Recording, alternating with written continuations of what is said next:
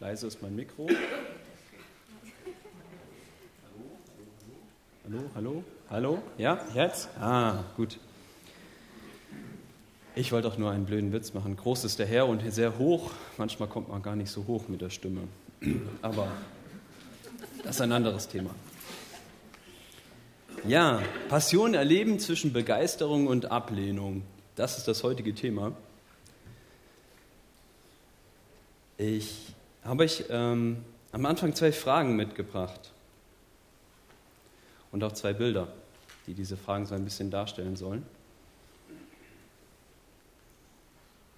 Genau. Passion erleben zwischen Begeisterung und Ablehnung. Begeisterung und Ablehnung. Wann warst du das letzte Mal so richtig begeistert? So begeistert, dass du am liebsten Raketen in den Himmel geschossen hättest? Und wann hast du dich das letzte Mal so richtig abgelehnt gefühlt? Wann hast du dich das letzte Mal so richtig fehl am Platz gefühlt? An einen ungemütlichen Ort, ähnlich wie wir es hier auf dem Bild sehen. Ich habe euch zum Anfang dieser Predigt eine Geschichte von mir selbst mitgebracht, in der es um Begeisterung geht, aber in der es auch um Ablehnung geht und sich so richtig fehl am Platz fühlen.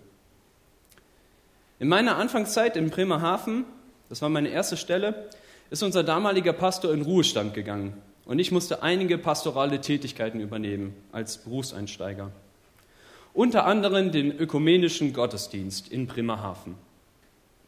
Ich ging also an diesem Morgen ich gebe es zu, ich war etwas verstrahlt, etwas übermüdet, in die katholische Kirche. Und in dem Moment, als ich die Kirche betrat, ging mir ein Gedanke durch den Kopf.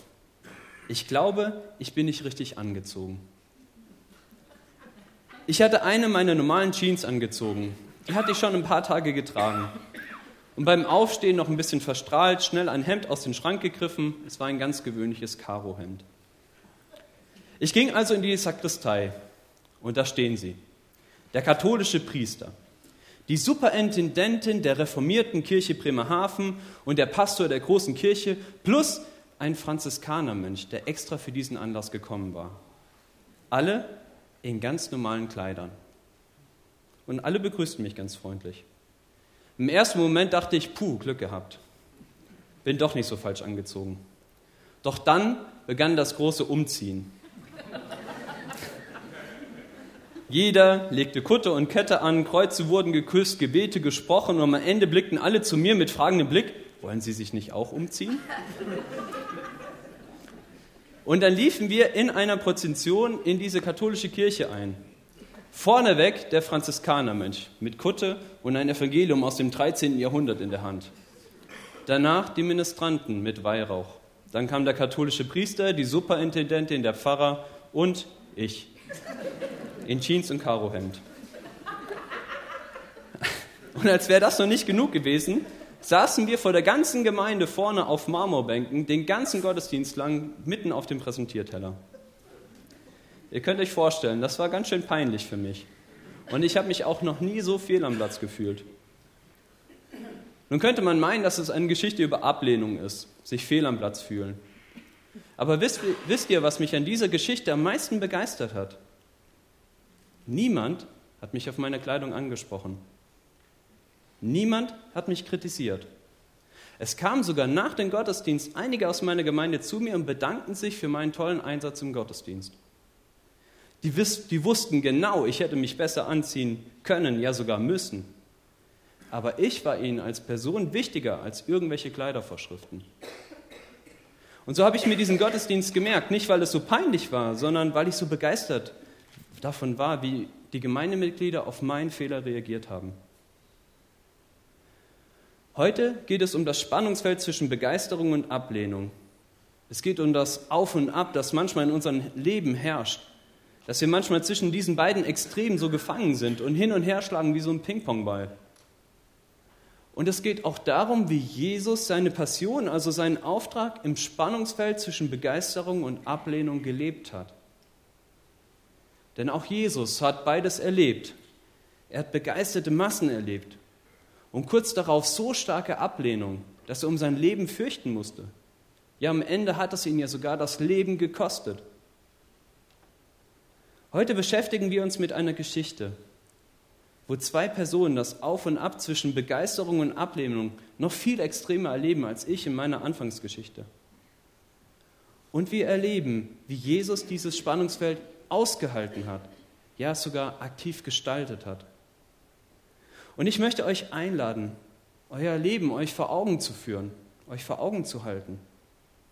Wo erlebst du gerade Begeisterung? Was begeistert dich? Wo erlebst du vielleicht gerade Ablehnung? Welche Orte sind Orte der Ablehnung für dich? Und ich möchte dich einladen, dass du mit beiden, der Begeisterung und der Ablehnung, wie die Frau aus der Geschichte, zu Jesus kommst. Die Geschichte von Simon und der Frau, die haben wir schon gehört. Kerstin, du hast sie uns vorgelesen und wir haben die Bilder gesehen, die Sandbilder.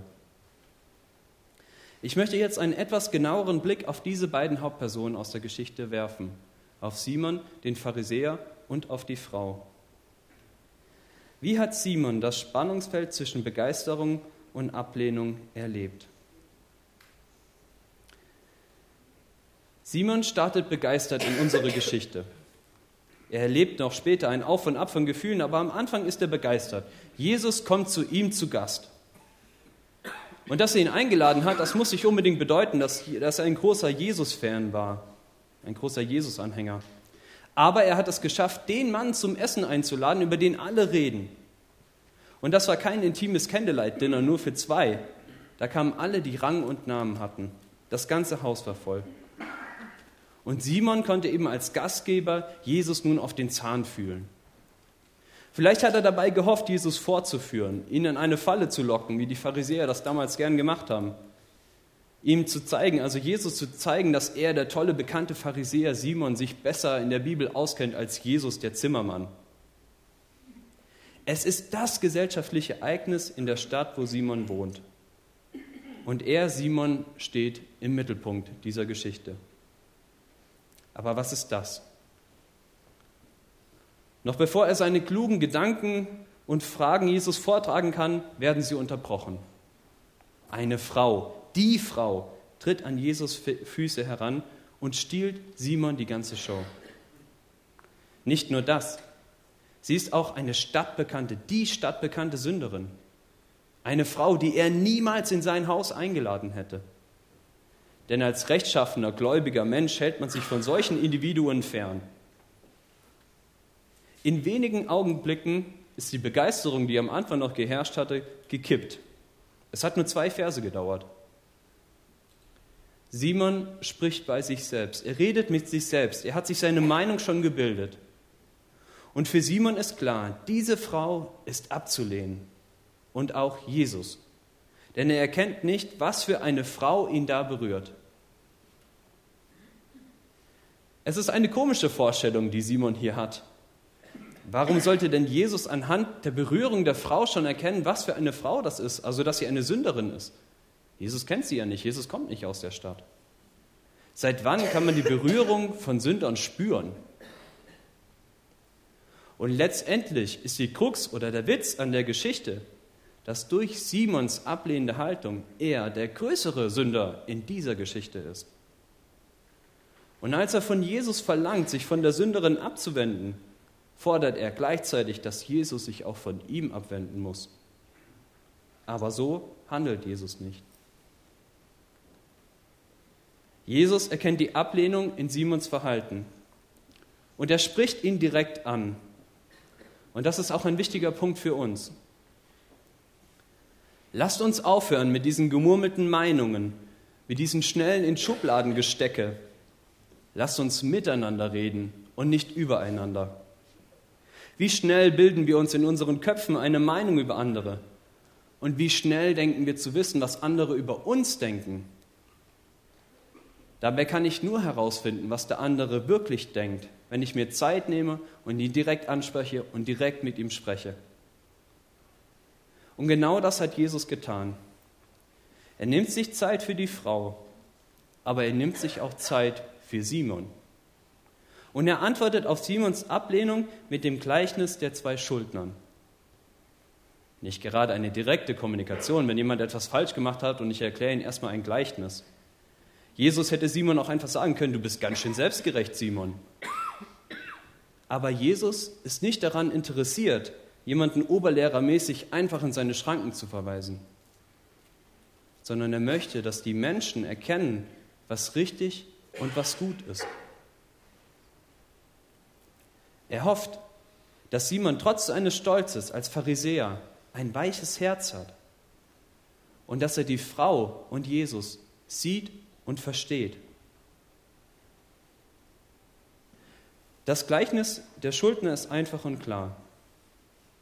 Zwei Menschen schulden einen Gläubiger viel Geld. Der, einige, der eine 50 und der andere 500, also zehnmal so viel. Beiden, beiden wird vom Gläubiger die komplette Schuld erlassen. Und das Gleichnis endet mit der Frage, wer von beiden wird ihn mehr lieben? Wer wird mehr Dankbarkeit zeigen? Und ich frage euch, wer von beiden wird ihn mehr lieben? Wer kann mir die Antwort sagen? Der die größere Schuld hat. Genau, der die größere Schuld hatte. Genau. Derjenige wird mehr lieben, dem die größere Schuld erlassen wurde. Ist logisch, man versteht die Geschichte. Und auch Simon hat das geantwortet. Und Jesus sagt zu ihm, du hast richtig geurteilt. Und damit macht er klar, vorher hast du falsch geurteilt. Als du die Frau verurteilt hast, als du sie abgelehnt hast, da lagst du falsch. Aber eigentlich kennst du die Antwort. Wem viel vergeben wurde, der liebt auch viel. Wem viel vergeben wurde, der liebt auch viel. Und der zeigt das auch. Und es geht weiter. Jesus dreht den Spieß um. Auf einmal ist die stadtbekannte Sünderin ein Vorbild für den rechtschaffenen Pharisäer. Die Welt steht Kopf. Du, Simon, hast mir kein Wasser gegeben, um meine Füße zu waschen. Du hast mir keinen Kuss gegeben, als ich in dein Haus kam. Du hast mir noch nicht mal Wasser gegeben für meine Füße. Du hast mir noch nicht mal gewöhnliches Öl für mein Haupt gegeben. Sie aber hat mit ihren Tränen meine Füße gewaschen und mit ihren Haaren meine Füße getrocknet. Und das kostbarste Öl hat sie verwendet für meine Füße. Wem viel vergeben wurde, der liebt auch viel und der zeigt das auch. Wir wissen nicht, wie Simon auf das Gleichnis reagiert hat und auch auf die Zurechtweisung von Jesus reagiert hat. Aber immerhin haben wir seinen Namen. Wir wissen, wie er heißt. Vielleicht war er der Gemeinde auch weiterhin bekannt. Vielleicht hat ihn diese Geschichte getroffen und vielleicht wurde die ursprüngliche Ablehnung der Frau und Jesus gegenüber in wahre Begeisterung gewandelt. Wir können es nicht wissen, wir können es nur hoffen. Aber wir können uns die Frage stellen, die Jesus Simon gestellt hat. Wenn wir modernen Leser diese Geschichte lesen, dann sind wir ganz schnell dabei, uns mit der Frau zu identifizieren, weil wir diese enge Beziehung zu Jesus wollen, weil wir uns versichern wollen, dass er uns liebt, dass er uns annimmt und vergibt. Und das tut er ja auch. Aber eigentlich sind wir wie Simon in der Geschichte. Die Pharisäer haben bei uns in den Gemeinden einen schlechten Stand, weil Jesus sie zu Recht an vielen Stellen kritisiert. Aber eigentlich waren die Pharisäer die Glaubenden ihrer Zeit und Gesellschaft. Wäre unsere Gemeinde damals in Judäa dabei gewesen, 80 bis 90 Prozent von uns wären Pharisäer gewesen. Und damit will ich niemanden kritisieren, es wäre einfach so gewesen. Pharisäer waren die, die nach den, Gebot, äh, die nach den Geboten Gottes leben wollten die regelmäßig in der Bibel gelesen haben, die herauszufinden suchten, wie sie ihren Glauben im Alltag wirklich leben konnten. Jesus hat Simon hinterfragt. Sind wir bereit, uns hinterfragen zu lassen? Oder bleiben wir wie Simon bei gemurmelten, aber festgelegten Meinungen stehen? Gott ist keine Kombination aus Butler und Therapeut. Gott er ist Gott und er passt in keine Schublade. Lassen wir es in unserem Glaubensalltag zu, dass Gott der ganz andere ist, der Heilige, der Fordernde, der unser Denken und Sein erschüttern kann? Denkt an die Jünger, die mit Jesus unterwegs waren. Wie oft waren sie erschüttert? Wie oft haben sie ihn nicht verstanden? Wie oft hat er ihnen gesagt, hey, fürchte dich nicht, weil sie sich anscheinend gefürchtet haben? Sind wir bereit, diesem Jesus zu begegnen, ihm wirklich zu begegnen? Diesem Jesus, der deine Welt aus den Angel heben kann, der deine Welt auf den Kopf stellen kann? Ich kann euch dazu nur einladen. Es gibt nichts Genialeres, als diesen Jesus zu begegnen. Diese ehrliche Begegnung, die führt zu wahrer Begeisterung. Wenn wir Jesus nicht nur dazu brauchen, dass er unsere Seele streichelt oder unser geistliches Wohlstandsbäuchlein krault, sondern dass er uns herausfordern darf, dass er uns auf weiten Raum stellt und uns immer mehr von dem zeigt, der er wirklich ist, dann werden wir wirkliche Begeisterung erfahren, die weit über unser Denken hinausgeht. Lasst uns uns immer wieder neu auf diesen Jesus einlassen, der in keine Schublade passt. Und lasst uns anschauen, wie die Frau das Spannungsfeld zwischen Begeisterung und Ablehnung in dieser Geschichte erlebt hat. Leider erfahren wir nur sehr wenig über die Frau. Wir haben noch nicht mal ihren Namen. Sie wird einfach die Frau genannt. Und auch diese Begebenheit, die ist ja nur ein ganz, ganz kleiner Punkt, ein Herausriss aus ihrem Leben. Aber dafür ist sie umso eindrücklicher. Simon ist begeistert in unsere Geschichte gestartet, aber die Begeisterung, die ist ganz schnell in Ablehnung gekippt und es ist offen, wie er am Ende damit umgeht. Die Frau aus der Geschichte, die startet mit Ablehnung. Sie hat ein Leben in der Ablehnung geführt. Es war stadtbekannt, dass sie eine Sünderin war. Was auch immer das bedeutet. Einige vermuten ja, Hoffnung für alle übersetzt es auch, dass sie eine Prostituierte war. Aber eigentlich finden wir da keinen Hinweis im Text. Es ist offen. Es war einfach nur bekannt, sie war eine Sünderin. Und somit ist klar, weil sie eine Sünderin war, dass man sie ablehnen musste. Sie wurde gemieden. Ihr wurde nicht geholfen. Hinter ihren Rücken hat man schlecht über sie geredet und niemand durfte Umgang mit ihr haben. Man zeigte ihr die kalte Schulter. Man verschloss sein Herz vor ihr und man behandelte sie wie eine Aussätzige. Sie wurde nicht nur als Letzte in das Team gewählt, man hat ihr sogar verboten, überhaupt mitzuspielen. Ich habe am Anfang der Predigt gefragt, wann hast du dich das letzte Mal so richtig abgelehnt gefühlt? Das kann ein ganz aktueller Fall sein. Mobbing in der Arbeit, vielleicht in der Schule. Das kann ein Familienstreit sein, der eskaliert und auf einmal kann man nicht mehr nach Hause. Aber vielleicht liegt deine schlimmste Ablehnung auch schon etwas zurück Vielleicht ist es etwas aus deiner Vergangenheit. Vielleicht hat dein Opa dich abgelehnt, weil du nicht der Enkel warst, den er sich gewünscht hat. Oder ein Lehrer hat dich schon am Anfang des Schuljahres aufgegeben, weil er keine Hoffnung für dich gesehen hat und er hat dir das deutlich gezeigt. Vielleicht hast du auch Ablehnung in einer Gemeinde erfahren, vielleicht auch sogar in dieser Gemeinde. Egal wann und durch wen wir Ablehnung erfahren, wir merken uns das. Manchmal bewusst, manchmal auch unbewusst. Und wir bauen die Ablehnung wie eine Mauer um uns herum auf, die uns isoliert. Und hier können wir von der Frau lernen, die trotz des Lebens in der Ablehnung, die trotzdem, dass sie so viel Ablehnung erlebt hat, den Mut fand, zu Jesus zu gehen. Jesus, der eine, der dich niemals ablehnen wird, der immer da ist der immer auf dich wartet, der deine Verletzungen heilen will und kann. Die Frau hat das erkannt.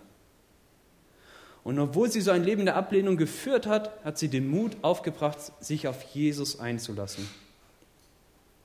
Und wenn man sich all die Ablehnung vor Augen führt, wenn man sich vorstellt, was für ein Leben sie geführt hat, da ist es umso beeindruckender, welchen Mut und Stärke sie in dieser Geschichte beweist dass sie zu dem geht, der die ganze Ablehnung mit aufgebaut hat, dass sie zu dem Pharisäer Simons ins Haus geht, dass sie vor versammelter Mannschaft, vor all den Menschen, die ihr so viel Ablehnung im Leben gezeigt haben, hingeht und ihr Leben Jesus zu Füßen legt.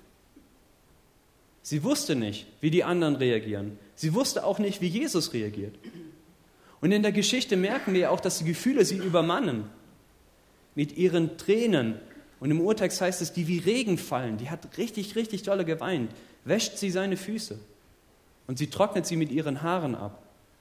Das kostbarste Öl, das sie hat, nimmt sie und salbt damit seine Füße, weil sie weiß, dass er sie niemals ablehnen wird und dass er ihre Verletzungen heilen will und kann.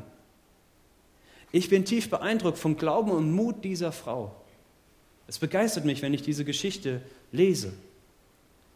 Und ich bin tief beeindruckt, wenn ich in diese Gemeinde schaue. Und wenn ich hier so viele Frauen sehe, die den gleichen Mut und den gleichen Glauben in ihren Herzen tragen. Ich möchte euch Frauen euch das heute Morgen von hier vorne zusprechen. So viele hier sind so ein großes Vorbild für mich im Glauben. Und ich bewundere euren Mut, wie ihr euren Glauben lebt. Und da kann ich mir eine ganz, ganz große Scheibe von abschneiden. Ihr seid wirklich großartig. Und ihr Männer, diese Woche war Weltfrauentag. Gebt diese Worte an Frauen weiter, die euch beeindrucken. Vielleicht ist es die Kollegin, die sich traut, die Wahrheit zu sagen, obwohl es schwierig ist. Oder es ist eine Mutter, die euch beeindruckt, wie viel Geduld und Liebe sie für ihre Kinder hat und was für großartige Dinge sie leistet. Vielleicht ist es deine oder eine Schwester, vielleicht ist es deine Mutter, dein Partner, deine Ehefrau, die dich besser kennt als jeder andere und dich trotzdem liebt. Es gibt so viele Beispiele. Lasst uns Jesus zum Vorbild nehmen der die Frau in der Geschichte mit Liebe und Respekt behandelt hat, der ihren Mut und ihren Glauben sieht, der ihn erkennt und sie dafür lobt. Und lasst uns so miteinander umgehen. Jesus wendet sich der Frau zu und spricht, Deine Sünden sind dir vergeben. Nachdem er ihren Mut und Glauben gelobt hat, und damit auch versuchte, Simons Herz zu erweichen, nimmt er sich Zeit für die Frau. Deine Sünden sind dir vergeben. Dein Glaube hat dich gerettet. Geh in Frieden. Das ist das, was Jesus zu der Frau in der Geschichte sagt. Jesus wusste, dass die Frau eine Sünderin war, aber anders als die anderen hat er sie nicht verurteilt, sondern er macht das, was sein Job ist. Er rettet und vergibt. Er vergibt ihr ihre Schuld und reißt die Mauer der Ablehnung ein, die sie um ihr Leben aufgebaut hat. Wem viel vergeben wurde, der liebt auch viel.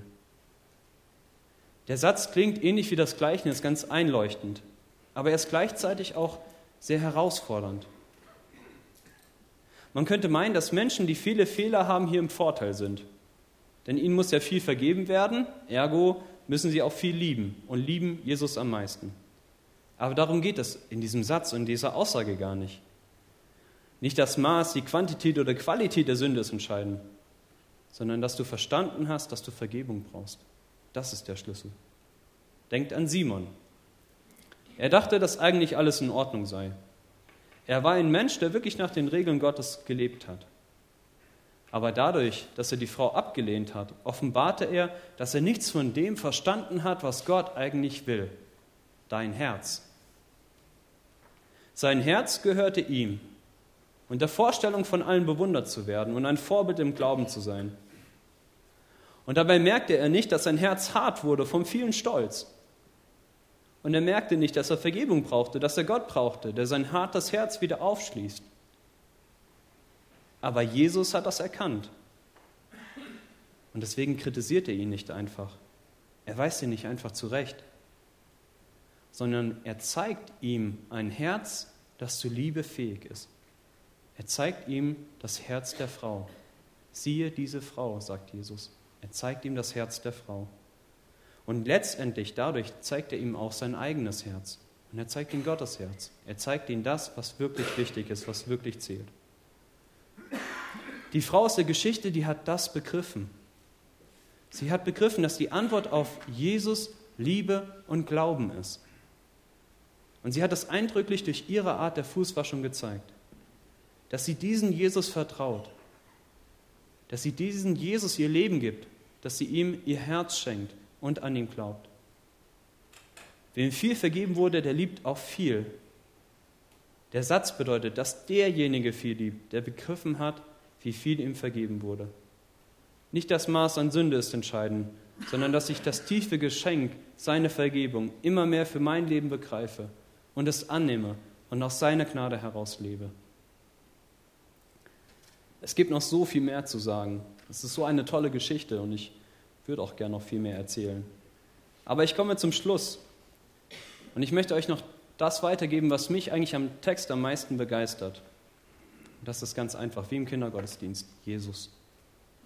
Jesus, der die Frau, die nur Ablehnung in ihr Leben erfahren hat, begeistert und sie mit Liebe und Respekt behandelt. Jesus, der sich Zeit für Simon nimmt, der sein stolzes Herz gesehen hat und es erkannt hat und auch erkannt hat, wie er es aufweichen kann, wie er ihm erreichen kann. Jesus, der auch meine Ablehnung, meine Fehler und meine Schwächen nimmt und mir vergibt. Ich möchte ehrlich sein. Ich bin manchmal wie Simon. Ich habe manchmal ein stolzes und auch ein ganz schön hartes Herz. Und manchmal bin ich wie die Sünderin. Meine Fehler drücken mich nieder und ich drohe an der Ablehnung der Menschen zu zerbrechen. Aber der, der sich in der Geschichte nicht geändert hat und der sich auch bis heute nicht geändert hat, ist und bleibt immer derselbe, Jesus. Zu ihm kann ich so kommen, wie ich bin. Er hat gesagt, dass jeder kommen darf. Ich muss es nicht erst beweisen, dass ich besser werden kann. Was mich besser macht vor ihm, das hat er längst am Kreuz getan. Lasst uns das gemeinsam als Gemeinde singen, weil wir das glauben, weil wir daran glauben und weil wir das bekennen wollen. Amen.